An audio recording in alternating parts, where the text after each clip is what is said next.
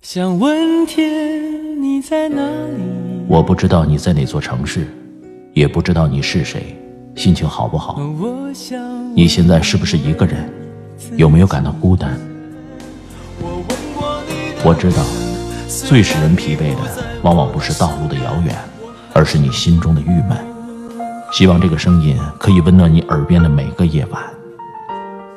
我是拿铁，二零一九，让我们听到更多精彩。微信找我，拿铁磨牙时刻。城市的夜晚，听见花开。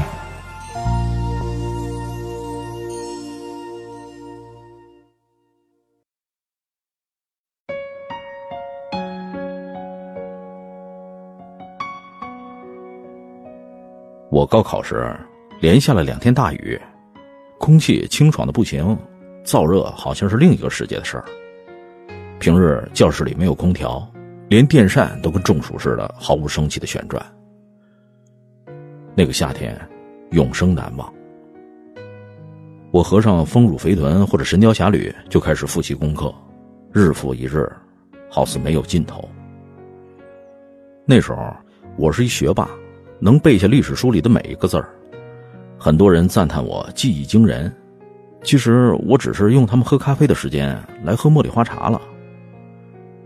如果你能弄懂做过的每一道数学题，那数学也不会考得太差。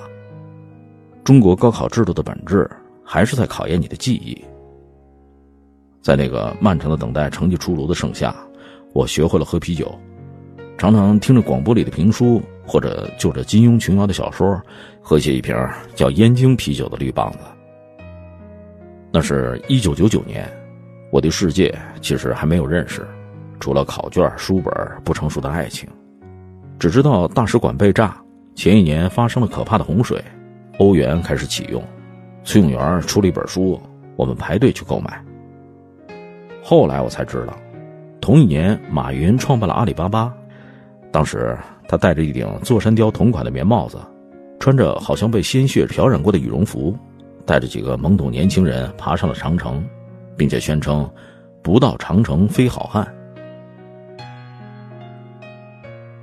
高考那天大雨瓢泼，我们坐在凉爽湿润的教室里答题。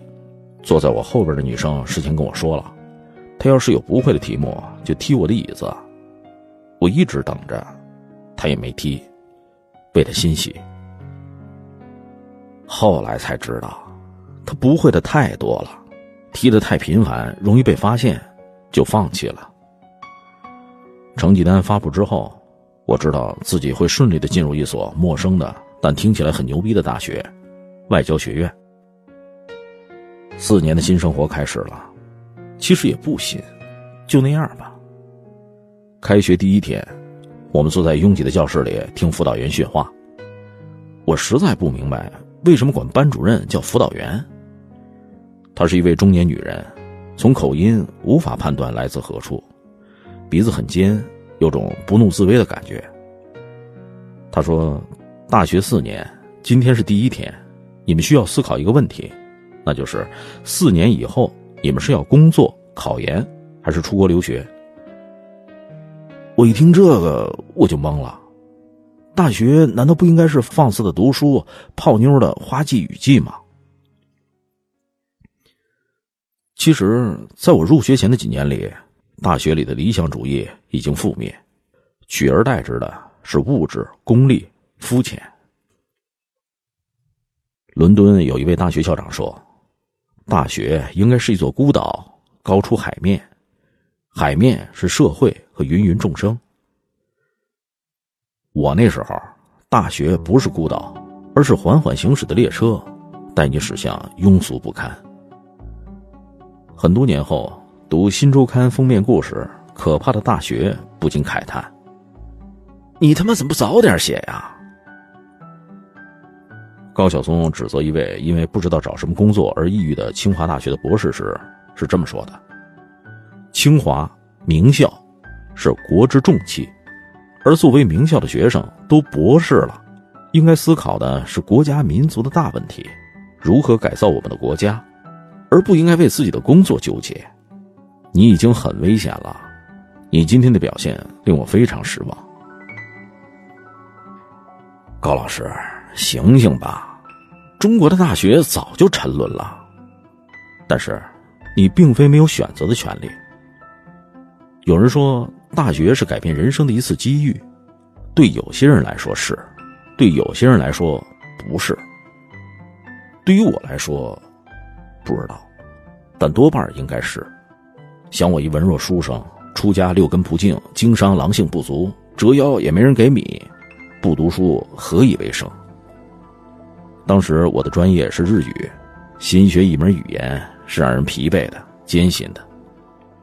但大学依然有很多自由的时间可以掌控。外交学院又是一所学霸云集的学校。我惊叹的是，他们不仅学习好，而且阅读兴趣广泛。从天体物理学到维特根斯坦，无所不知。所以，考上一所好的大学的目的是什么？学习？别扯淡了，是你遇到有趣的人的几率更高，而有趣的人大都爱读书。我们宿舍里的几位大哥都是爱读书的人，历史、文学、哲学等等。他们的书架上行销鼓励的站着黄仁宇、余华、尼采，我们互相交换着看。深夜，月光会照进脏乱差的宿舍，在窗口留下一抹光晕。我们就窝在被子里聊文学、聊哲学、聊足球、聊世界，当然也聊姑娘。对，那时候我们愿意用“姑娘”这词儿来形容今天你们嘴里的小姐姐。直到月光被熄灭，太阳开始上班。这是最美妙的时光。我很庆幸，面临毕业的时候，他们和我虽然也曾焦虑，但在四年悠长的时光里，我们没有被辅导员洗脑，或者说，我们做出了有限的妥协。是的，同学们，大学从来不是想象中的优雅、理性和美的地方。你只能在肤浅的世界里找到天堂，自己享受。代价就是，你可能孤独，被孤独的硬壳包围，有时候想破壳而出。路怎么走，你自己选。我们还办了一本杂志，文字幼稚的如同顶花带刺的小黄瓜，现在都不忍卒读。这本杂志不定期出版，比如孩子的忌日。顾城砍人的纪念日，王小波死去的那天。杂志的名字叫《红帆船》，这不是我起的，是校领导梦见一艘帆船载着他们家的保险柜缓缓离开，那艘海盗船正好是红色。挪威森林火的时候，我和几位学日语的同学一起到处搜寻村上春树的材料，最后出了一整期关于他的杂志，至今我还保存着。说真的，孩子们，生命中真正重要的不是你遭遇了什么，而是你记住了哪些事儿，又是如何铭记的。回忆从来不是闸门，打开后回忆之流汹涌而至。回忆是缓慢的、耐心的，偶尔冒出来的支离破碎的途径。大学当然也会有爱情。我在一次大会上发表了一个演讲。立刻有个女孩给我传来了纸条，说想认识我。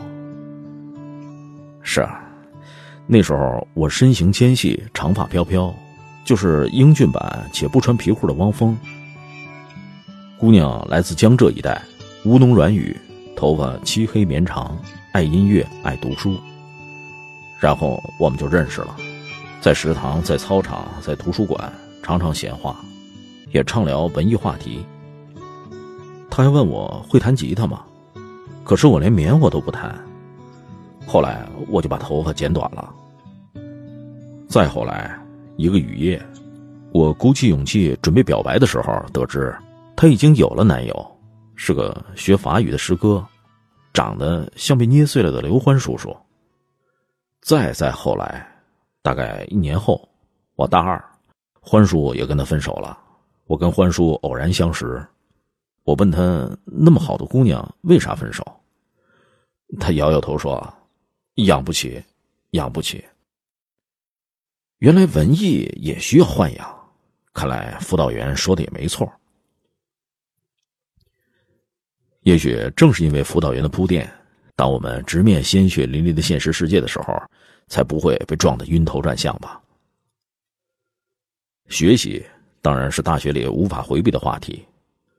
亲爱的同学们，大学并没有你们想象的那么松散、风花雪月，很多专业的课业是非常沉重的。